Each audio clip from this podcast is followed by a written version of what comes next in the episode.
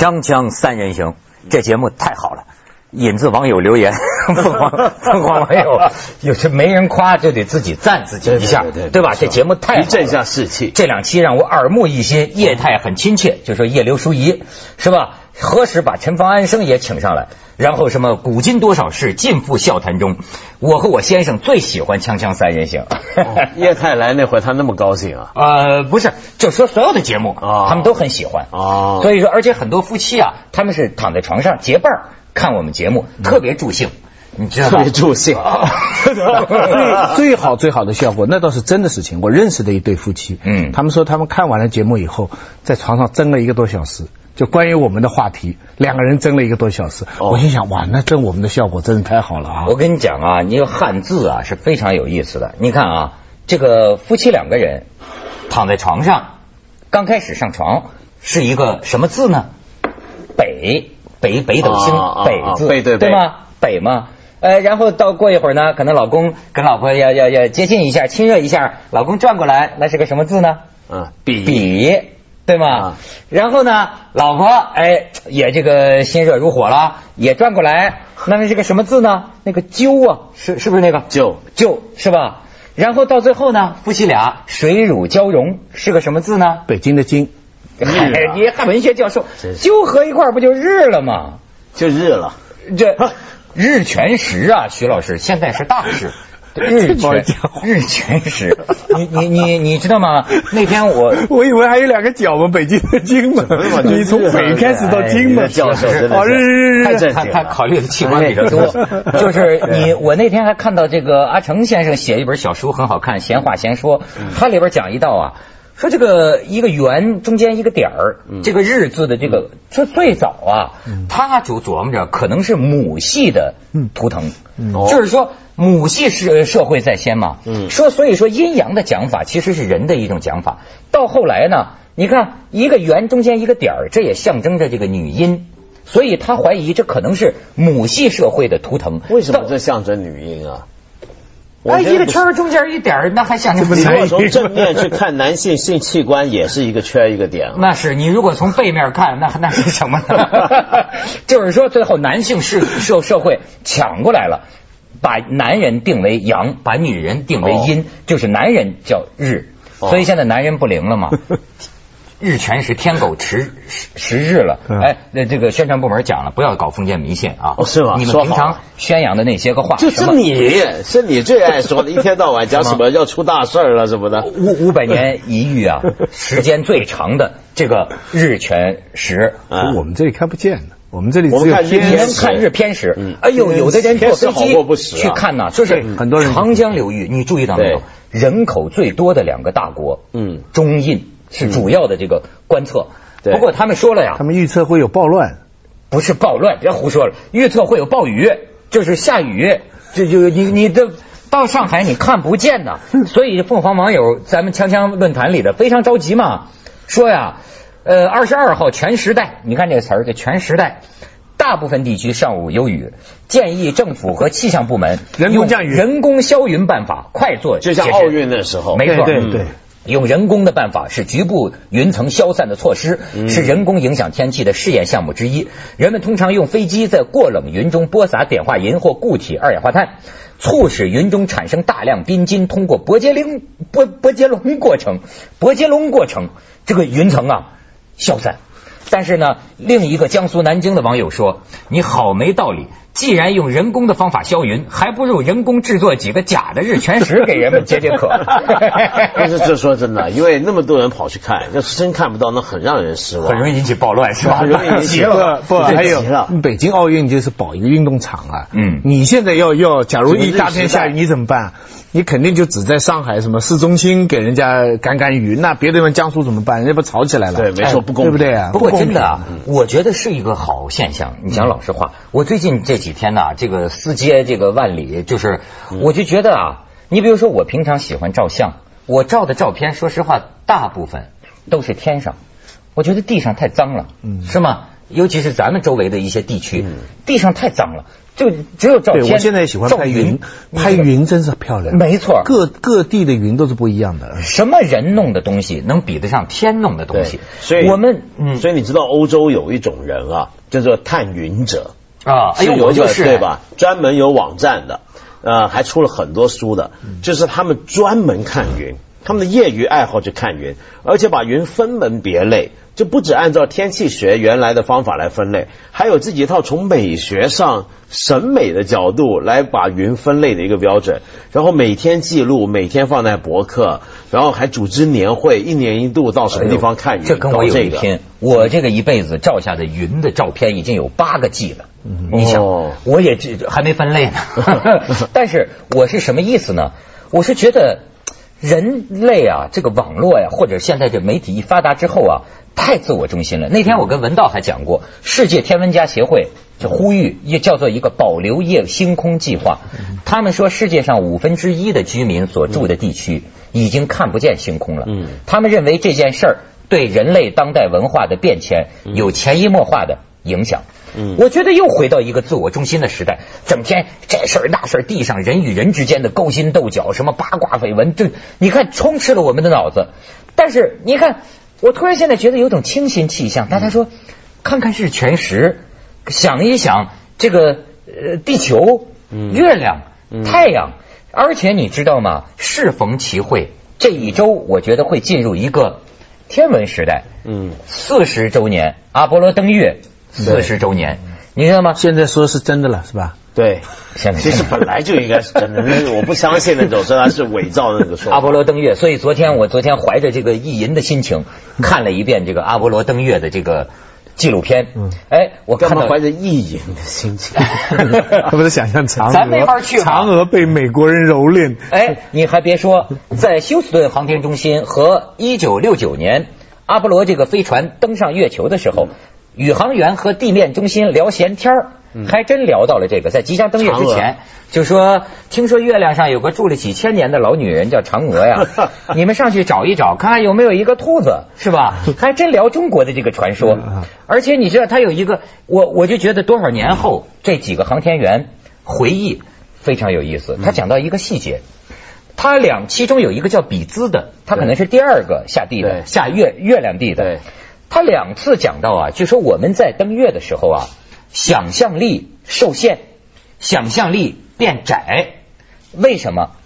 你能想到吗？跟那个杨利伟当时差不多，就是说呀，他们这个纪律啊，这个任务太重大了，所以他在天上啊，一遍遍的提醒自己不要望着窗外做白日梦，完全想着这个操作规程。嗯你明白吗？对他说这个想象力变窄，程序，以至于他们回来掉在海里。呃，进了那个那个舱，先不能出来见人的吧。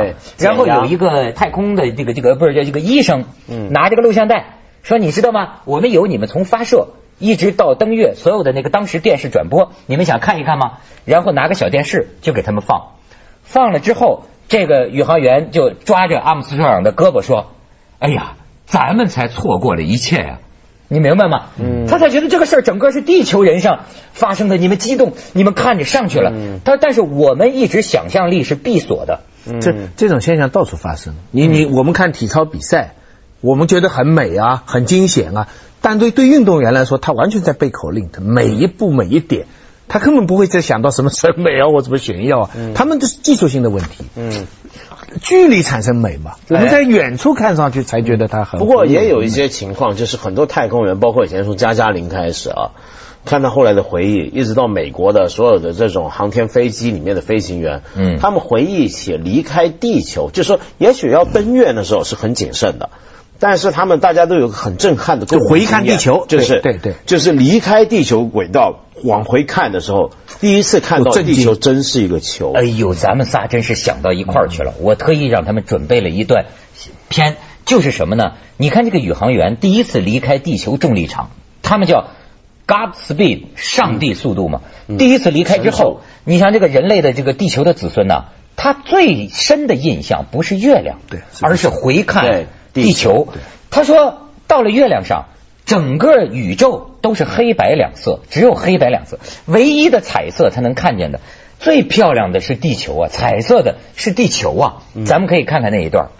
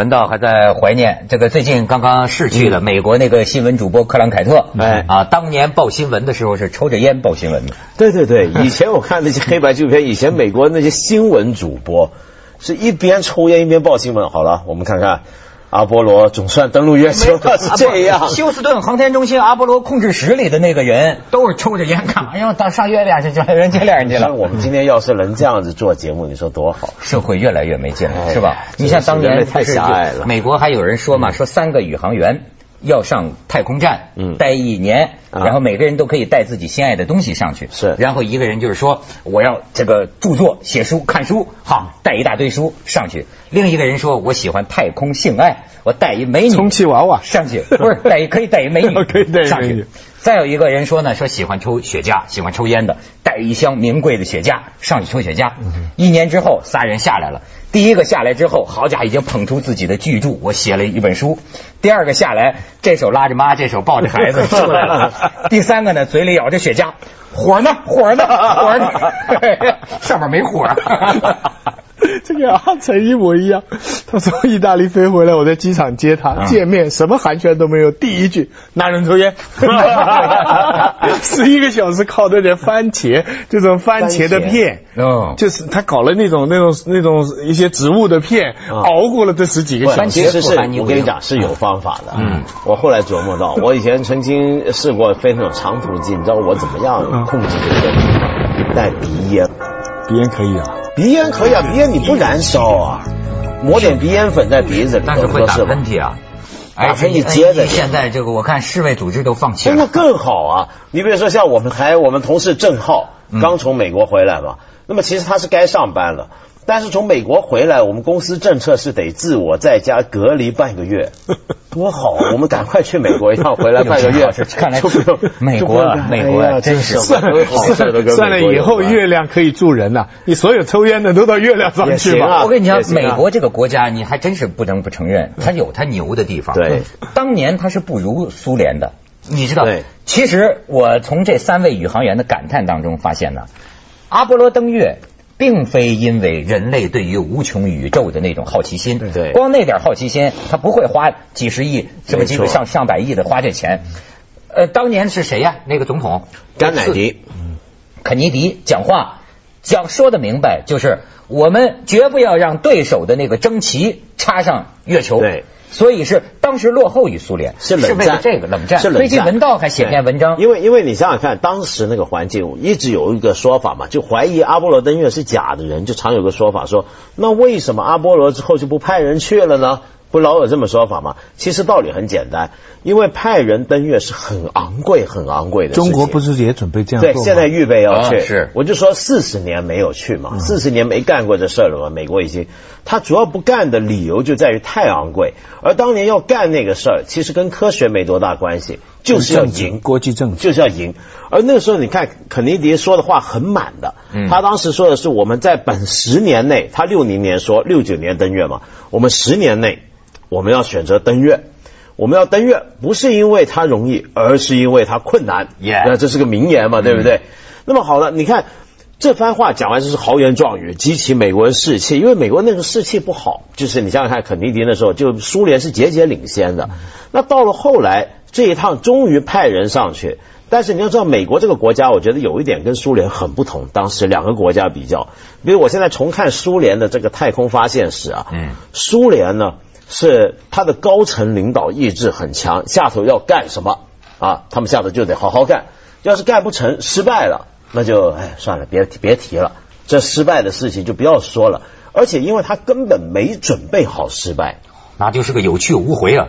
对，苏联是这样，就他没有做好一个万一不行怎么办，没有这个准备。共共必胜的产共产主义必胜嘛，对，要要人定胜天嘛，只许成功不许失败。但美国不同，我最近看到一个东西，就是当年没有发表的一个演讲，因为没机会发表，那就是登月的时候是尼克松当总统嘛。对，尼克松原来已经写好了一个失败登月失败的讲词。那么讲词第一段就是说啊、各位先生女士，命运注定了我们的探月者要在月球安息。这用这句话开头啊然后呢，跟着后来哇写的很感人了。后面他写什么？后面他写说，古代的人们仰望星空，能够在星座里面找到他们的英雄。今天我们仍然如此，只不过我们的英雄是有血有肉的史诗般的人物。然后到了最后呢，那是秘书有文采，然后那是文胆，然后到了最后呢，他就说呢，这个以后我们再往月亮看的时候，夜空看到月亮的时候，我们永远知道在那里的某个角落有人属于人类的另一个世界。那后来哎呦后讲的好后讲得好。后来他真的用过一次，后来老布什不是讲过一次吗？那爆炸，里根，里根。啊是里根是吧？啊，里根那个是很有名的，那个个也是是那个也是那个事先想好的。那个航天飞机啊也是两个方案，一个是成功，一个失败。那么失败了之后，那天里根出来讲嘛，里根那个话是我觉得是最他最好的一次演讲机。为什么呢？因为你要就回到刚才那个问题，那是冷战，一切都是政治。嗯，你这么炸了，就等于当众刮了自己一巴掌，那很丢人的事情。哎，你知道里根怎么讲吗？他居然把这个失败都说成是他美国好。他这么讲，他说：“呃，但我对我们的太空总署，对我们太空计划充满信心和敬意。你知道我们的不同的地方在哪里吗？我们从来不隐藏事实，我们从来不遮盖事实，我们有什么就展露出来给别人看。这就是我们美国式的自由，而我们永远如此。好家伙，虽败犹荣啊！这就要这样子锵锵三人行，广告之后见。